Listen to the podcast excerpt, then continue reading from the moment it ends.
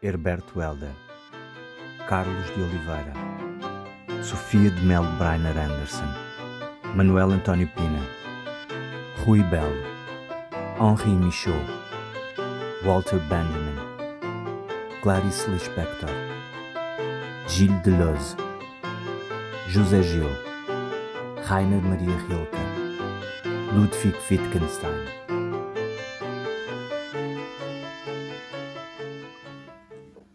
Bem-vindos ao sétimo episódio de Aforismos Espaciais.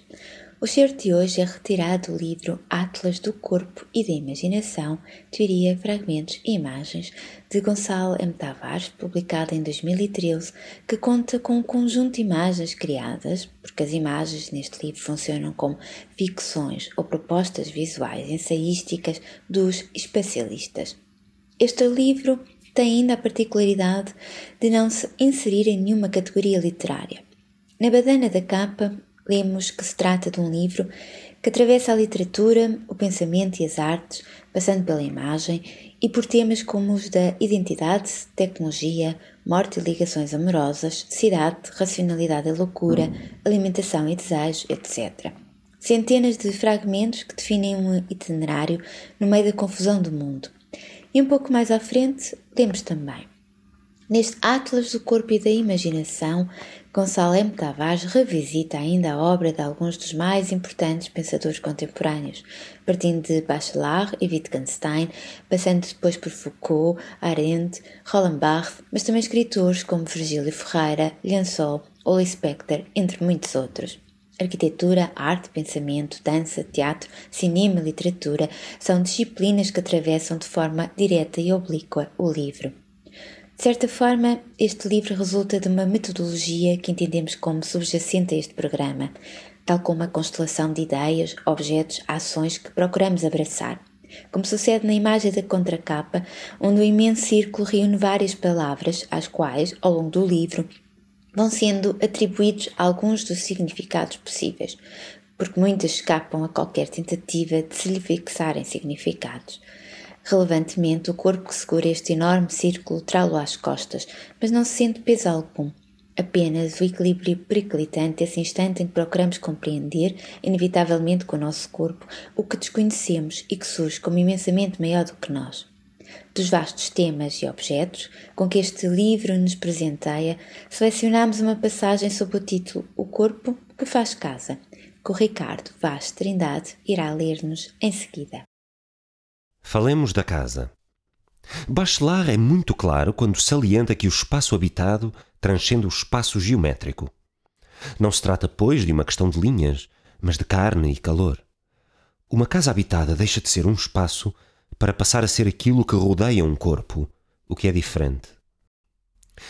A casa habitada por cheiros e gestos torna-se um casaco mais amplo, uma velha roupa que já conhece, prevê e protege os nossos movimentos.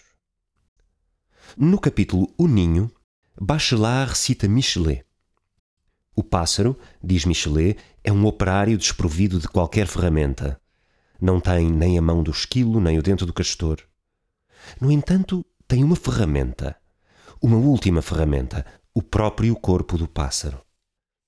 Assim, é com o seu peito que ele aperta e comprime os materiais até torná-los absolutamente dóceis, até misturá-los, sujeitá-los à obra geral. No pássaro, todo o corpo é mão. Estamos perante uma arquitetura dos pássaros. A casa é uma ampliação da anatomia, um anexo anatômico, se assim nos podemos exprimir. Bachelard cita de novo Michelet. No interior, o instrumento que impõe ao ninho a forma circular não é senão o corpo do pássaro. É virando-se constantemente e recalcando as paredes de todos os lados que ele consegue formar esse círculo. É o próprio movimento do corpo que faz. Não há nenhum órgão especializado em fazer. O pássaro faz porque se mexe. O pássaro faz porque não é um bicho imóvel, Faz porque evita a imobilidade, ou melhor, porque é incapaz de estar imóvel. Mas claro que aqui a saída da imobilidade é uma saída com um determinado sentido. Saio da imobilidade de maneira prática. Afasto-me utilmente da imobilidade. Construo. Prossegue Michelet. A casa é a própria pessoa, a sua forma e o seu esforço mais imediato, eu diria, o seu sofrimento. O resultado só é obtido pela pressão constantemente repetida do peito. Estamos no âmbito do trabalho esforçado. Não há um só desses caminhos que, para afirmar e conservar a curvatura do ninho, não tenha sido milhares de vezes pressionado pelo seio, pelo coração, certamente perturbando a respiração. Vemos aqui o ninho como resultado direto das formas do corpo do pássaro, e eis a imagem forte.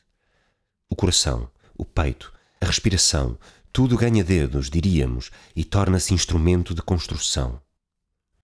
O coração físico do pássaro como ferramenta privada, privadíssima, ferramenta não partilhável, ferramenta capaz de construir a casa única, o ninho que terá pulsações cardíacas como um qualquer ser vivo.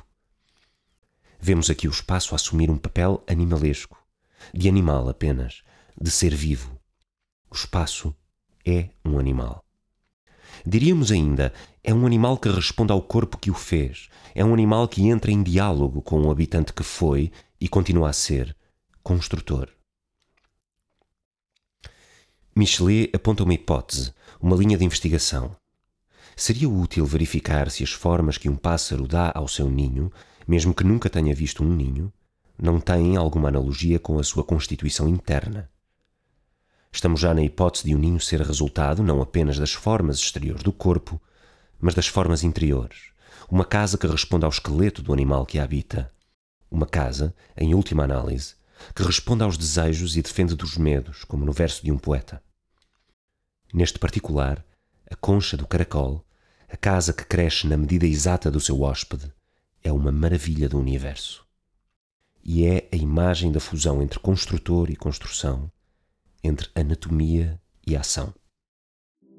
Uma das fotografias mais bonitas que conheço das termas de Valve, de Peter Zunter, da autoria de Walter Meer, mostra dois corpos, dos ombros aos joelhos, envoltos em água que parece borbulhar finamente, levando-nos a imaginar que se trata da piscina exterior, dada a sua luminosidade, onde em muitos dias de inverno a diferença acentuada entre a temperatura quente da água da piscina e o ar gélido das montanhas em redor cria um manto de pequenas e finas gotículas que depressa se imiscuem na água quente.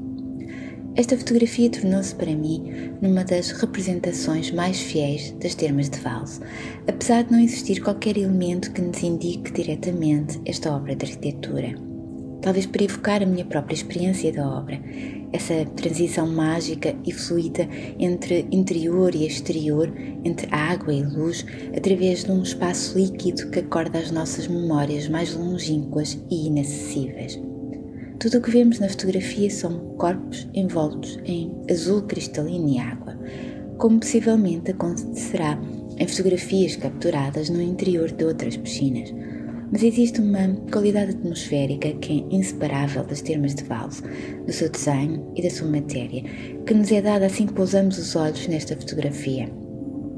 Esta adquire para mim ainda outro significado ao representar a obra de arquitetura através da relação singular que existe nesta entre corpo e espaço sendo o espaço primordial de Valve as suas piscinas, por sua vez indissociáveis da pedra que as delimita e da luz colorida que as ilumina desde cima.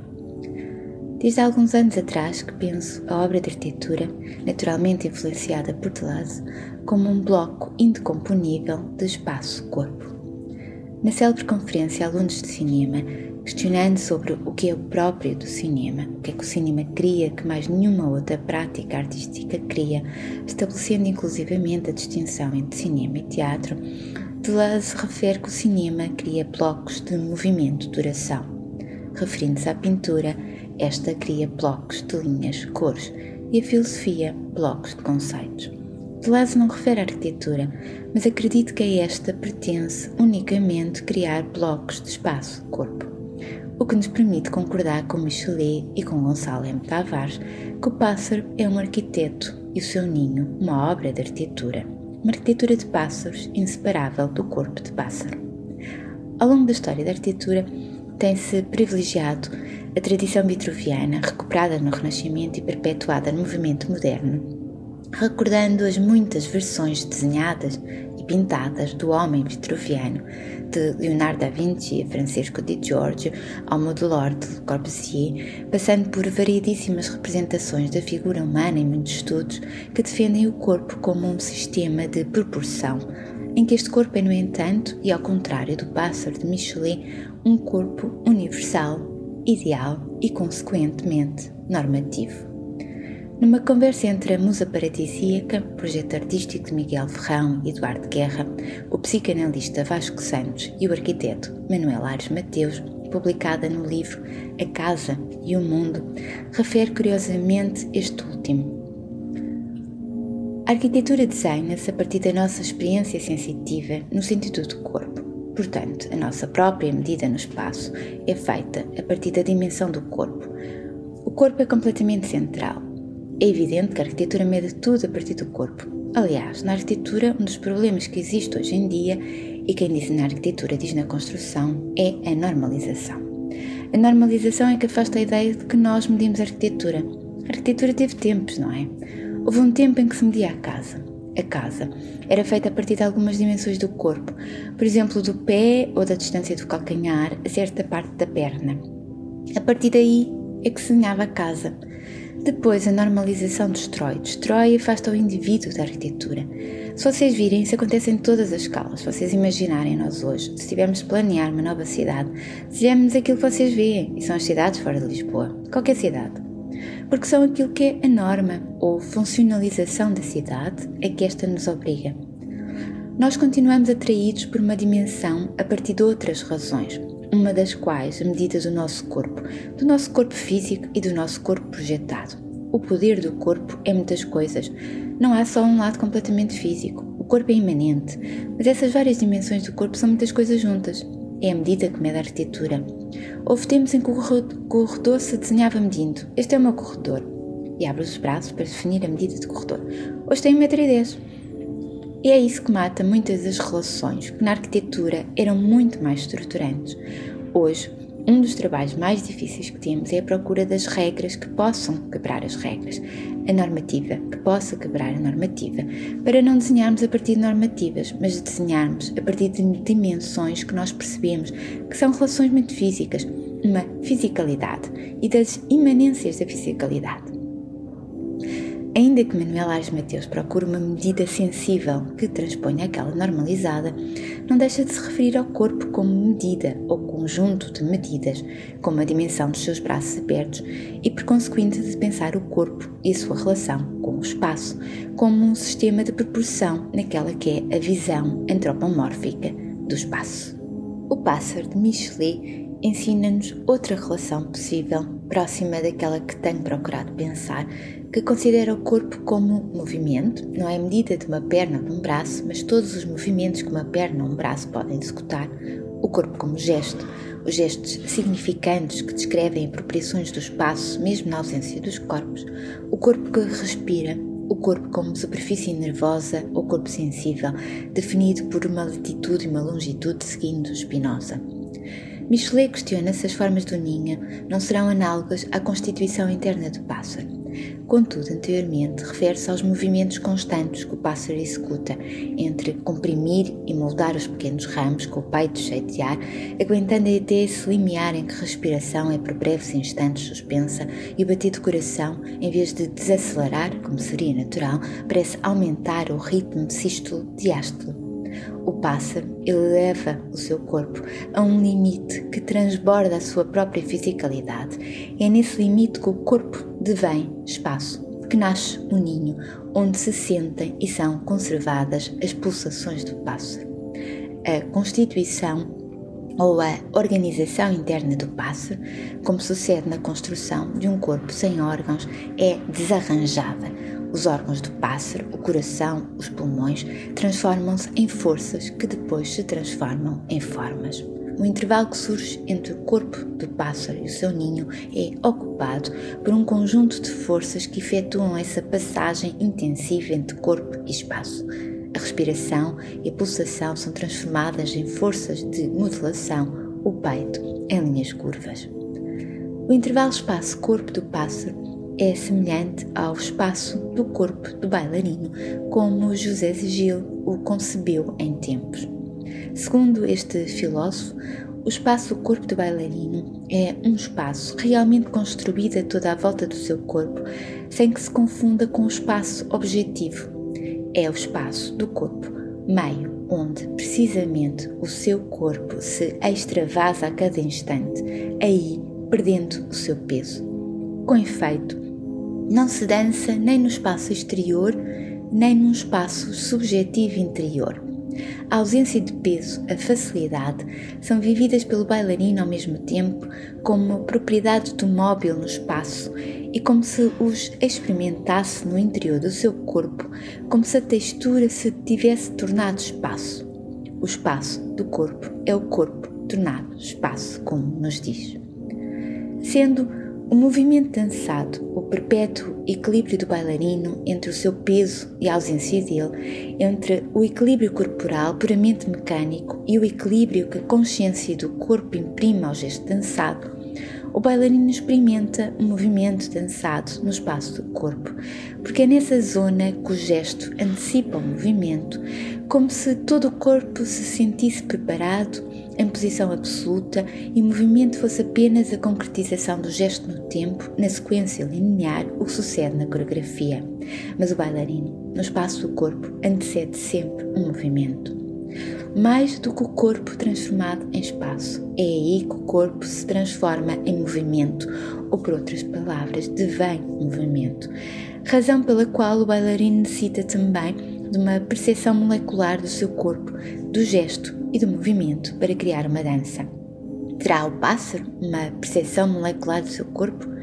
Parece-me mais interessante esta hipótese do que a analogia de Michelet. À semelhança do bailarino e do pássaro, o arquiteto vive as sensações no intervalo espaço-corpo que cria. Todas as sensações são então como que antecipadas quando o arquiteto se sente a si a senti-las no espaço que cria entre o seu corpo e o espaço objetivo. No caso do bailarino, o que é atualizado é o movimento dançado, permanecendo no espaço do corpo como que cristalizado, o gesto que antecede o movimento ou o impulso energético que combina a temporária colocação do corpo na posição estática e intensiva do gesto, todos os músculos e todos os ossos numa posição invisível porque molecular. No arquiteto, que é atualizado do intervalo espaço-corpo é um contorno ao qual o arquiteto atribui uma forma e uma materialidade. Mas estas não são de modo algum inseparáveis do limite ou contorno que define o limite máximo do intervalo espaço-corpo, onde começa o espaço objetivo da obra. Pelo contrário, impregna todas as partículas do intervalo espaço-corpo. Se pensarmos no espaço objetivo criado, podemos reconhecer que o intervalo espaço-corpo está também aí presente ou é atualizado precisamente ao traçarmos um limite pela intensidade máxima da ação de uma determinada sensação em nós, na superfície da nossa pele, envolvendo-nos com a sua força, tornando o espaço mais próximo de nós, as paredes, o chão, o teto, as janelas como que coladas em contacto íntimo com a nossa pele, de modo a não existir distância alguma entre nós e o espaço que nos envolve. Existe um tempo, que é o tempo da sensação, em que de fato criamos também nós, habitamos o intervalo de espaço-corpo do arquiteto. Existe um momento em que o corpo do bailarino encontra o habitante do intervalo espaço-corpo. No final dos anos 90, o coreógrafo Frederic Flamann convida os arquitetos Elizabeth Diller e Ricardo Scofidio para trabalhar em conjunto numa peça dedicada aos cadernos de Nijinsky, intitulada Moving Target, que pretendia abordar o lugar entre a criação artística e a esquizofrenia. Naquela altura, Flamann procurava afastar-se do corpo criado pelo teatro um corpo inexistente como corpo, como expressão plástica material infinita, sendo reduzido a um conjunto de gestos codificados e estabelecidos. Tudo o que faz é sentar-se, levantar-se, sair e eventualmente tomar uma chávena de café. O gesto corporal é completamente submisso ao texto. Em oposição a este corpo, Flamann aproxima-se do corpo-memória que encontra no teatro de Grotowski, O corpo-memória é um corpo que pode funcionar independentemente dos ditados do pensamento ou dos códigos gestuais estabelecidos, que pode reencontrar uma certa espontaneidade. A memória não é nostalgia, mas uma possibilidade de combinar diferentes elementos para criar um novo real. Quando Flamin encontra Dillers Cofídio, sente-se imediatamente seduzido pela obra destes, que para si era uma tentativa de dissolução dos códigos da arquitetura, tal como ele procurava dissolver os códigos na dança e reencontrar um movimento puro e livre, o corpo como o último território de liberdade. Como conta, senti-me tocado pelo que dizem sobre arquitetura. É o que se passa entre a pele de um homem e um outro homem, donde o seu interesse pelo corpo, a sua obsessão pelo corpo na arquitetura. Se eles falam de uma pessoa sentada numa cadeira, não é a cadeira que lhes interessa, mas o que é que se passa entre a cadeira e a pessoa que se senta. As obras iniciais de Diller Scofidio, englobadas numa categoria que os próprios arquitetos definiram como body buildings, tinham início nas inscrições do corpo. O corpo era sempre um corpo inscrito, cunhado, como as nádegas dos próprios arquitetos na capa do seu livro surgem inscritas com a palavra flash e as inscrições definiam-no nos limites da moralidade, do bom senso, das normas instituídas pela sociedade, da diferença de géneros estipulada pela tradição.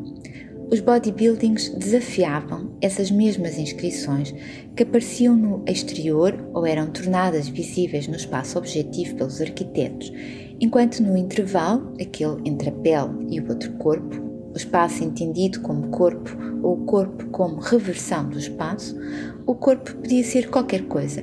Podia ser livre, ser mulher e homem ao mesmo tempo.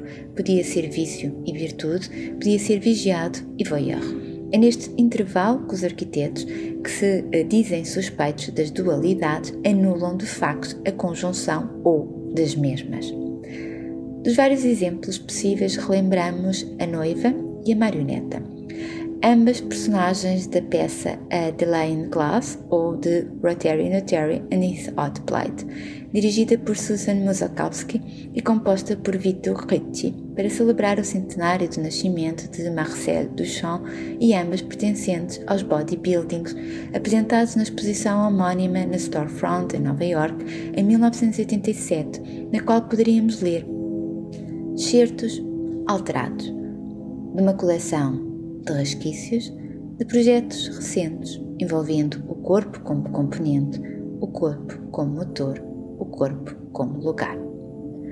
Ambas as obras expressam um intervalo espaço-corpo entre a pele do corpo e a pele da casa ou de outro corpo, transformando o corpo em superfície topológica intensificada ou povoada por diferentes intensidades resultantes do devir simultâneo corpo-espaço.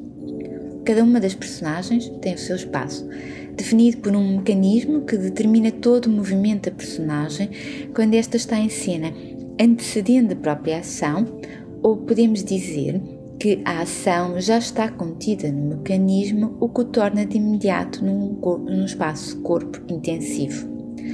Assim como o espaço que rodeia a personagem depende do mecanismo e da sua ação, o mecanismo depende do corpo e do seu movimento, que na noiva é extremamente intenso, mas demasiado regulado. A noiva é uma espécime física, ela é exoesquelética. A sua anatomia é uma dobradiça. Ela usa uma armação de castidade com um modesto mecanismo. Ela está bem oleada. Ela é uma vespa numa trela.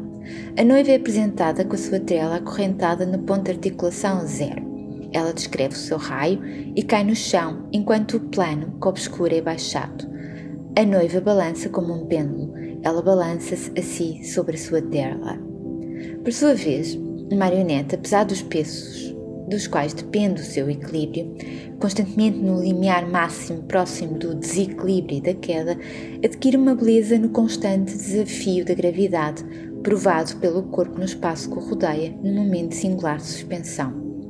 A marionete é um corpo suspenso, não só pelos pesos que conferem ao corpo uma leveza extraordinária, como produzem um espaço entre o corpo e o peso sem gravidade.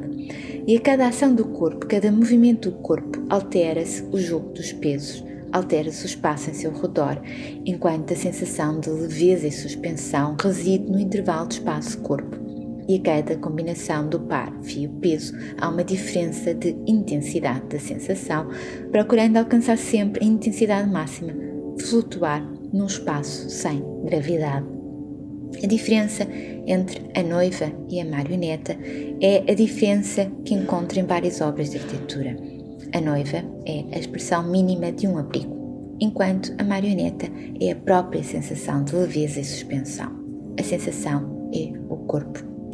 Na exposição From Here to Eternity, alguns anos antes da marioneta, encontramos o mesmo corpo suspenso num desenho de um dispositivo de Diller Scofidio intitulado The Balance.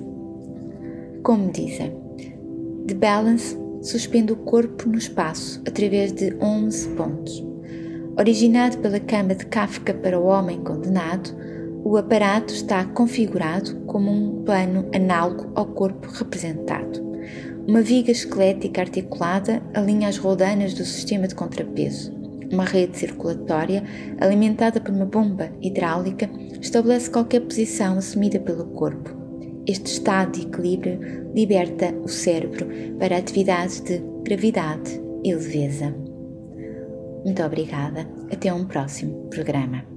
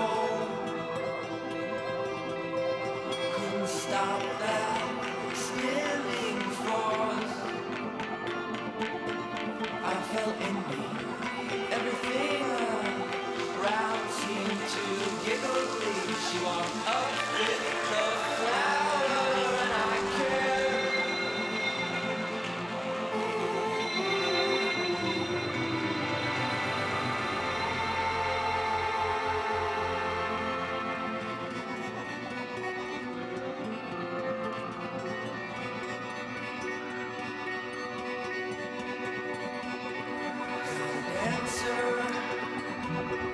who gets wild to the beat.